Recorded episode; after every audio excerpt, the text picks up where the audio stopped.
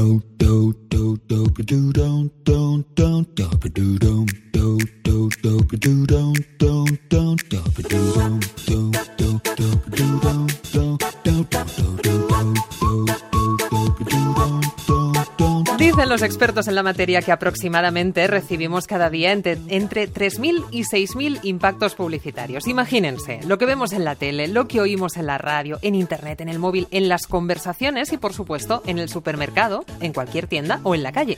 Estamos rodeados, las marcas nos invaden, son muchas, están por todas partes y además están en una intensa lucha por conseguir hacerse un hueco en nuestra memoria. Pero ojo, que algunas se quedan grabadas en el cerebro para siempre y en modo oculto. En esta sección que tiene su propia marca, Marca por Hombro, Fernando de Córdoba Gamusino nos va a hablar hoy precisamente de esas marcas que ya están tan integradas en nuestro vocabulario que hemos olvidado que lo son. Gamusino, buenos días. Hola, buenos días, ¿qué tal? bueno, explícanos un poquito mejor de qué vienes a hablarnos hoy en Marca por Hombro. Bueno, pues este fin de semana que ya no tenemos los Juegos Olímpicos, vengo a hablaros de que en el branding, pues las cosas no siempre son lo que parecen. Vamos, que hay muchos en los que pensabas que una palabra era una palabra común más del diccionario y tú la estabas usando como si nada, pero en realidad estamos usando marcas, porque las marcas son lenguaraces, están ahí, están camufladas en nuestro lenguaje sin que nos demos cuenta. A ver, ¿cómo es eso de, de camufladas? Explícate mejor, Fernando. sí, es, es verdad que no es muy intuitivo. A ver, para empezar, hay algunas marcas que todos usamos como genéricas, pero que sabemos que son marcas registradas. Por ejemplo, ¿cuánta gente llama por su nombre al pan de molde y cuánta gente lo llama pan bimbo. Aunque lo hayas comprado de otro fabricante o de marca blanca, ¿no? Es pan bimbo. Claro, claro que sí. Y lo mismo pasa con el papel albal, que es un poco raro oír a alguien decir papel de aluminio o papel de plata.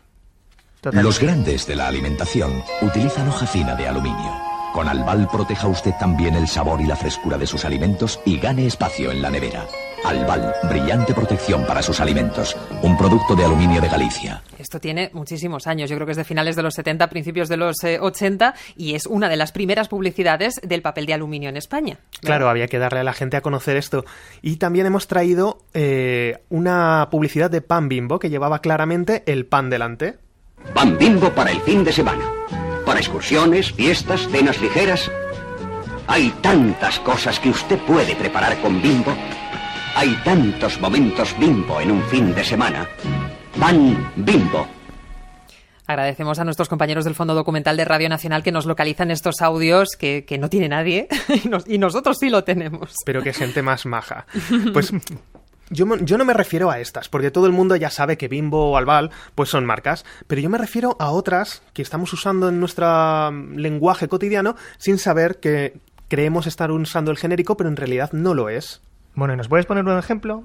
Pues sí, por ejemplo, a ver, eh, yo supongo que todos hemos comido alguna vez kikos, ¿no? Ese sí. maíz frito y crujiente, ¿no? Sí. Por supuesto. Pues oye, mucho ojo con llamarlo así porque hay una empresa llamada Dode que tiene registrada esta marca desde 1966 y solo los que fabrican ellos se pueden llamar kikos. El resto, los que fabrican otros fabricantes, pues los llamas maíz frito, maíz tostado o lo que quieras inventarte. Y bueno, y sin salir de los aperitivos y sin ni, ni, siquiera salir del maíz, también tenemos un caso muy parecido con los gusanitos. Los gusanitos que evidentemente se llaman así porque tienen forma de gusanitos, ¿no? Que vienen en bolsas. Eso, Eso es. Seguro que la mayoría los hemos comido muchas veces, pero es posible que no siempre que has comido lo que tú creías que eran gusanitos, se llamaran gusanitos. No sé si alguno de nuestros oyentes tendrá una bolsa de gusanitos cerca, pero yo os animo a mirar cómo se llaman en realidad, porque eh, la marca Gusanitos está registrada por Risi. Mm. Y si no son de esta marca, pues tendrán que haber usado otros nombres. Yo el otro día vi unos que se llamaban Gusetos, Gustosines, Jojitos, Grefusitos. el nombre oficial, digo por si queréis eh, llamarlos por su nombre, son aperitivo de maíz extrusionado horneado. Ay, que como ves, es un nombre muy fácil de recordar. No, no, me extraña que la gente prefiriera compararlo con gusanos antes que aprenderse todo eso.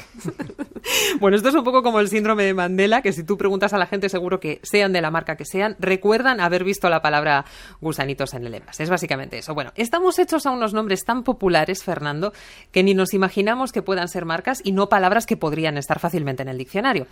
Siguiendo con las cosas pequeñitas, otra marca que solemos decir sin pensar es tiritas.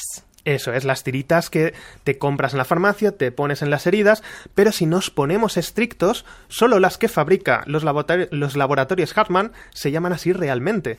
Las demás mm, tenemos también un nombre genérico para ellas que no es muy bonito, pero son apósitos adhesivos.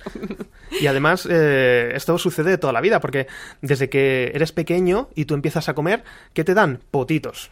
No me digas ahora, Fernando, que los potitos también es una marca. Efectivamente, pues solo se llaman potitos los que fabrican Nutriben. ¿Estás seguro? Sí, sí, sí. hace unos años había más descontrol con esto y hay otras marcas que también utilizaban eh, el nombre Potitos en su publicidad. Eh, hemos encontrado, por ejemplo, este anuncio en el que sí que lo utilizan otros laboratorios. La señorita tomará potitos bledine, de vegetales, pescado, carne o fruta. ¿Cómo se crían con Bledine? Crecen sin sentir fuertes y sanos. Bledine alimentación completa. Bueno, ¿cómo se crían con los potitos? Bueno, pues hoy en día os animo igualmente a ir al súper o a la farmacia y fijaros, porque si no son de la marca Nutriben, se llaman tarritos o se llaman purés o como quieras llamarlo, pero potito solo es de una marca. Y luego, cuando creces un poco, pues empiezas con las chuches. Por ejemplo, las piruletas, ¿no? Ese, ese caramelo tan chulo con forma de corazón, con palito ensartado. Pues aunque la palabra ya ha llegado al diccionario y podéis buscarla, nacieron como una marca registrada. Ellos buscaban una manera de adaptar los lollipops a España y mezclaron dos palabras. Por un lado, de México trajeron las paletas y por otro lado en España teníamos los pirulís. ¿Y qué pasa si sumas pirulí y paleta, piruleta, piruleta? Pues ah,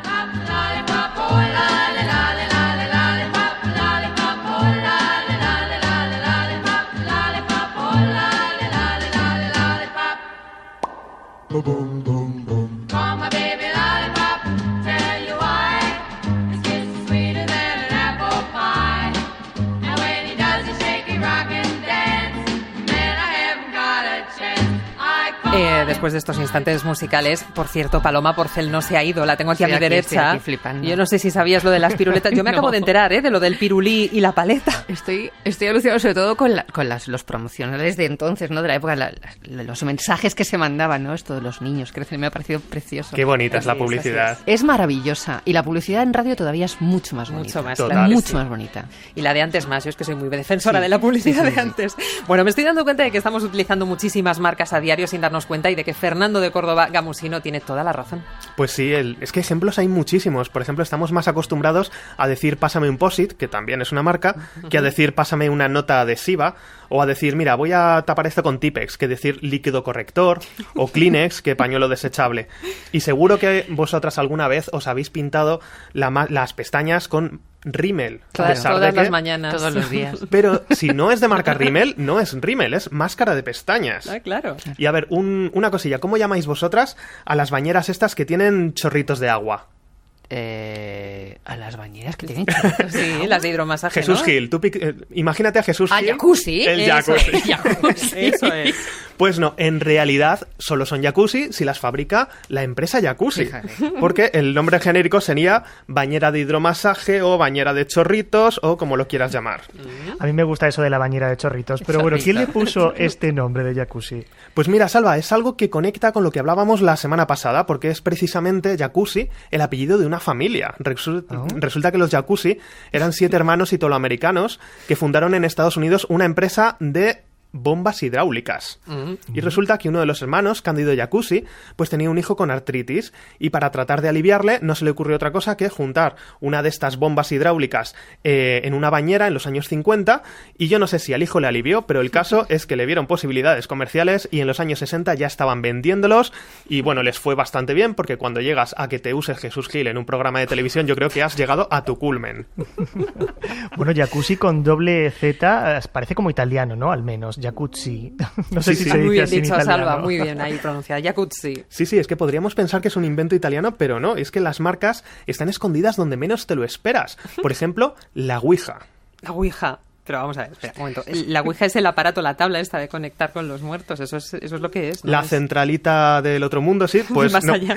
Es, la Ouija es una marca registrada y quizás a la gente le va a sorprender saber por quién, porque es una marca de Hasbro. No me lo puedo creer. Hasbro que os sonará, eh, son los fabricantes de, De juegos de mesa. ¿no? Sí. Claro, el Monopoly, el Trivial, el Scattergories. Y es que la Ouija nació como un juego de mesa.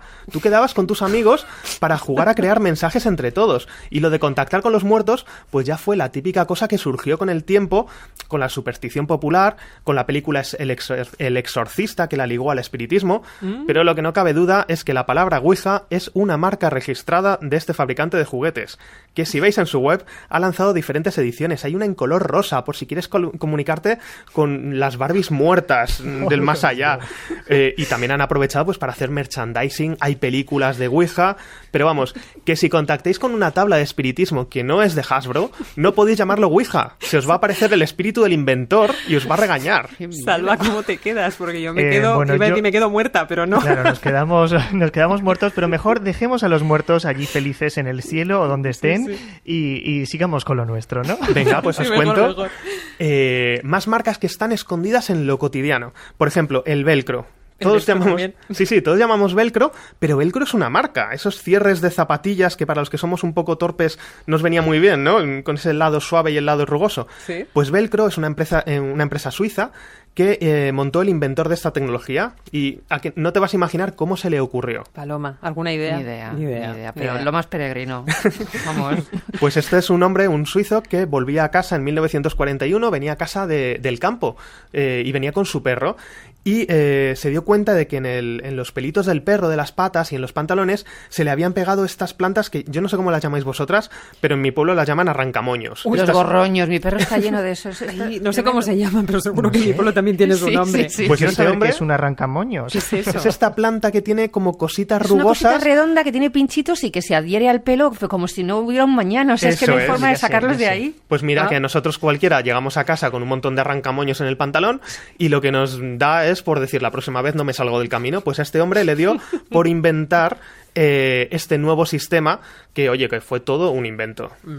¿Y de dónde viene el nombre? Porque ya sabemos, velcro. Pues velcro, que parece una palabra común, en realidad es la mezcla de dos palabras en francés que seguro que voy a decir mal porque yo no estudié francés. Pero una es velours, que significa terciopelo por la parte suave, y crochet por la parte áspera. Pues esto es un poco como lo que decíamos antes, ¿no? Uniendo velours con crochet, pues le salió velcro, velcro.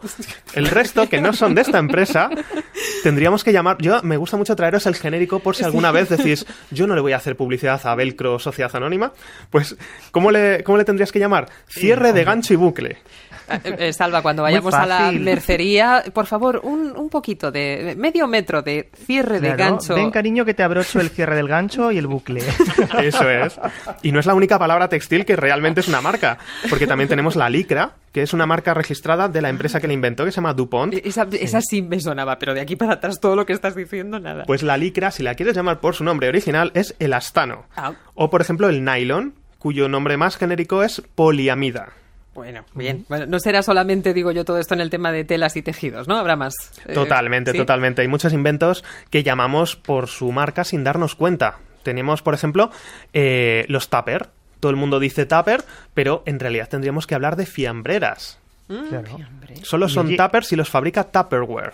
¿Y de dónde viene esto del Tupperware? Aunque yo tengo que confesaros, y, y mi tía lo sabe, que aquí nosotros en mi familia decimos Tupperware. Pues el Tupperware. Un saludo a tu tía. ¿Cómo se llama tu tía, Salva? mi tía Pepi. Tu tía Pepi, pues es- nos encanta. El Tupperware de tu tía Pepi. Un Pues, saludo, Pepi. mi- mira, por lo menos Pepi ha mantenido el nombre original porque eh, todo esto viene de su inventor que se llamaba Earl Tupper. Así que mezcló su apellido con la terminación Ware. Y bueno, pues si este hombre se hubiera llamado Martínez, pues eh, diríamos el Martínez Wa. El Martín. Claro, tráeme un Martín. Bueno, yo creo que veo aquí un patrón. eh, Fernando, el nombre por el que conocemos un producto suele ser el de la marca que lo inventó, en eso estamos de acuerdo. Pero no sé qué pasa con el pan bimbo, que nos hablas mucho, pero no nos terminas de explicar. Bueno, pues a veces lo que pasa es que eh, esto viene por la empresa que lo introdujo. El pan bimbo era una tecnología tan novedosa que la introdujo Bimbo en los años 60 en España y de hecho uno de los primeros anuncios presumían de que este pan no lo había tocado nadie. Hoy en día que todos queremos ser tan artesanos, en aquella época lo que preocupaba era la higiene y la gente confiaba más en una máquina que en cualquier otra cosa. Pero bueno, no siempre tiene que ser el que lo inventó, sino el primero que lo hizo popular. Esto, mm, yo también invito a los oyentes a que nos cuenten por Twitter cómo llaman ellos a la cinta adhesiva. Porque yo tengo amigos en toda España que la llaman Celo, Tesafilm, Fixo, y todos son marcas. ¿Y, Eh, y tú, Paloma? Celo? Yo celo. celo, sí. Celo. Celo. Yo, Fixo yo estoy- toda la vida. Sí. Ah, mira, ves. Fixo. diferentes partes de España, Claro. pues eh, todo esto tiene que ver con las marcas que lo introdujeron. Teníamos Celotape, Tesafilm o Fixo, que son los originarios. Pero a veces lo que pasa con estas cosas es que derivan tanto que se olvida el origen. Por ejemplo, yo tengo un amigo en Málaga, y además el otro día en Twitter me lo contaban varios también, que al taladro eléctrico, este de hacer agujeros, lo llaman el guarrito. Es verdad, yo como malagueño lo confirmo. El guarrito de toda la vida. El ¿En guarrito. serio? Pues, ¿De y, no es, verdad? y no es porque genere mucho, mucho mm, rollo o porque te deje Mucha la casa suciedad, perdida. ¿no? ¿no? no, no. Es porque la empresa que introdujo los taladros en Andalucía se llamaba Warrington. Y de ahí derivó. Bueno, pero Fuerte. tenemos tiempo para haceros un desafío, que os he traído un pequeño desafío. Sí. Venga, pues Venga, va, va. diríais, con todo lo que habéis aprendido hoy en Marca por Hombro, diríais que Donut es una marca registrada o es una palabra común. Yo diría que es una marca porque Una salen los envases, ¿no? Dice Paloma que es una marca, Sí, ¿no? yo creo que es una marca. Yo creo que es una palabra, porque en las series y en las pelis eh, oyes la palabra donut, ¿no? Sí, en los Hablan de Simpson y tal. Sí. Pues mira, os voy a dar una buena noticia porque todos habéis acertado. Donut es una palabra común, pero fuera de España. Es una simplificación de downut. Pero en nuestro país esta palabra no existía, así que pan rico, eh, que hablábamos el otro día que era Rivera Costafreda, Sí. pudo registrarla y solo los que fabricaban ellos se pueden llamar así. Hoy la marca es de Bimbo y continúa sin ser una palabra común, así que si veis un donut en cualquier otro sitio hay que llamarlo berlina o rosquilla o lo que sea. Eh, ¿Recuerdas los dupis? Sí. Paloma recuerda los dupis. Sí. Eran- eran- Es que eran- acabo, acabo de dejar, cosa que me sorprende, callado a Fernando de Córdoba con una marca. Yo no, no, no, mira, pues me voy a casa con una marca nueva. Era como el, como el donut, pero por debajo tenía como, como, Sí. como pequeños mm, bollitos así pequeños Sí, y sí, no, sí. no tenía nada que No ver era el lo sabor, mismo, ¿eh? pero bueno, No, era no como un poco la competencia, por lo menos Sí, de cuando yo era pequeña. dupis. Pues eh, esto, por ejemplo, lo que pasaba es que eh, cuando llegó a España Dunkin' Donuts, para llamarse así, tuvieron que llegar a un acuerdo con Pan Rico. Luego se enfadaron y entonces Dunkin' Donuts en España, el único país en el que en vez de llamarse Dunkin' Donuts, se llamaba Dunkin' Coffee. Ah. Y mira, hoy lo que han hecho ha sido simplificar su nombre. Hoy en día se llama simplemente Dunkin' y mira, pues menos líos. Para ir al colegio hay algo tan imprescindible como la cartera. Los donuts. ¿Donuts? dupis. Mm. ¡Anda! ¡Los donuts! Sí, todos llevan donuts. Oye, pero yo tengo una duda, Fernando, esto de que se use su nombre así como genérico, ¿es algo que a las marcas les gusta o no les termina de convencer? Pues mira, me alegro de que me hagas esa pregunta. Uy, qué ganas tenía de decir esto en la radio. Porque no, no tiene una respuesta fácil. A ver, por un lado, ser el pan bimbo, ser el Tipex, pues eres como el referente de la categoría, ¿no? Es lo que los publicistas llaman el top of mind. Es decir, el primero que se te viene a la cabeza cuando piensas en un producto determinado y hace que todos los demás pues parezcan un poquito menos auténticos. Pero por otro lado, corren el peligro de que la marca se devalúe y al final pues parece que no tienen diferencial. Porque si todo el mundo llama un producto como una marca registrada, a la hora de ir al, pero a la hora de ir al súper, pues te da igual llevarte ese que llevarte otro, pues eh, eso es que no han logrado transmitir la diferenciación. No hay un conjunto de asociaciones propio que lo diferencie de todos los demás. De hecho, en Estados Unidos es bastante común que se diga Google como verbo para buscar cosas en Internet, ¿no? Así en genérico, uses el buscador que uses, un poco lo mismo ocurre con Kleenex o, o el pan bimbo, ¿no? Pues es verdad, y además al buscador no te creas que le hacía mucha gracia, porque cuando los diccionarios de Webster y Oxford incorporaron el verbo, Google dijo que, venga, vale, que, que tu Google significara eh, buscar, pero buscar en Google, porque además hay leyes que dicen que si una marca se acaba vulgarizando, se acaba convirtiendo en un genérico, eh, pierdes los derechos sobre ella, y claro, pues nadie quiere perder esa marca. Claro. Claro. Por ejemplo, en Estados Unidos el fabricante Otis, que fabrica escaleras mecánicas y ascensores, pues perdió los derechos sobre el nombre de marca Escalator, porque eh, que es como se llaman allí las escaleras mecánicas, porque en los años 50 determinó que ya se estaba usando como genérico. O por ejemplo, en muchos países aspirina es un genérico que lo puede hacer cualquiera, no solo Bayer. En España no. En España, si no te quieres tomar una aspirina de Bayer, te tienes que tomar ácido acetil salicílico. No queda otra, di que sí. Fernando de Córdoba, se nos han quedado un poquito en el guion, en el tintero, unas cuantas marcas, pero bueno, las podemos recuperar el próximo día. Hay muchas marcas que nos parecían palabras comunes y no lo son, y lo hemos aprendido esta mañana. Así que te doy las gracias por venir, te doy las gracias, Paloma. Gracias. Por haberte quedado, Salva, por estar también al otro lado del micrófono. Aquí estamos todos juntos. y continuamos eh, cuando son las 12.40, 11.40 en Canarias. Gracias, chicos.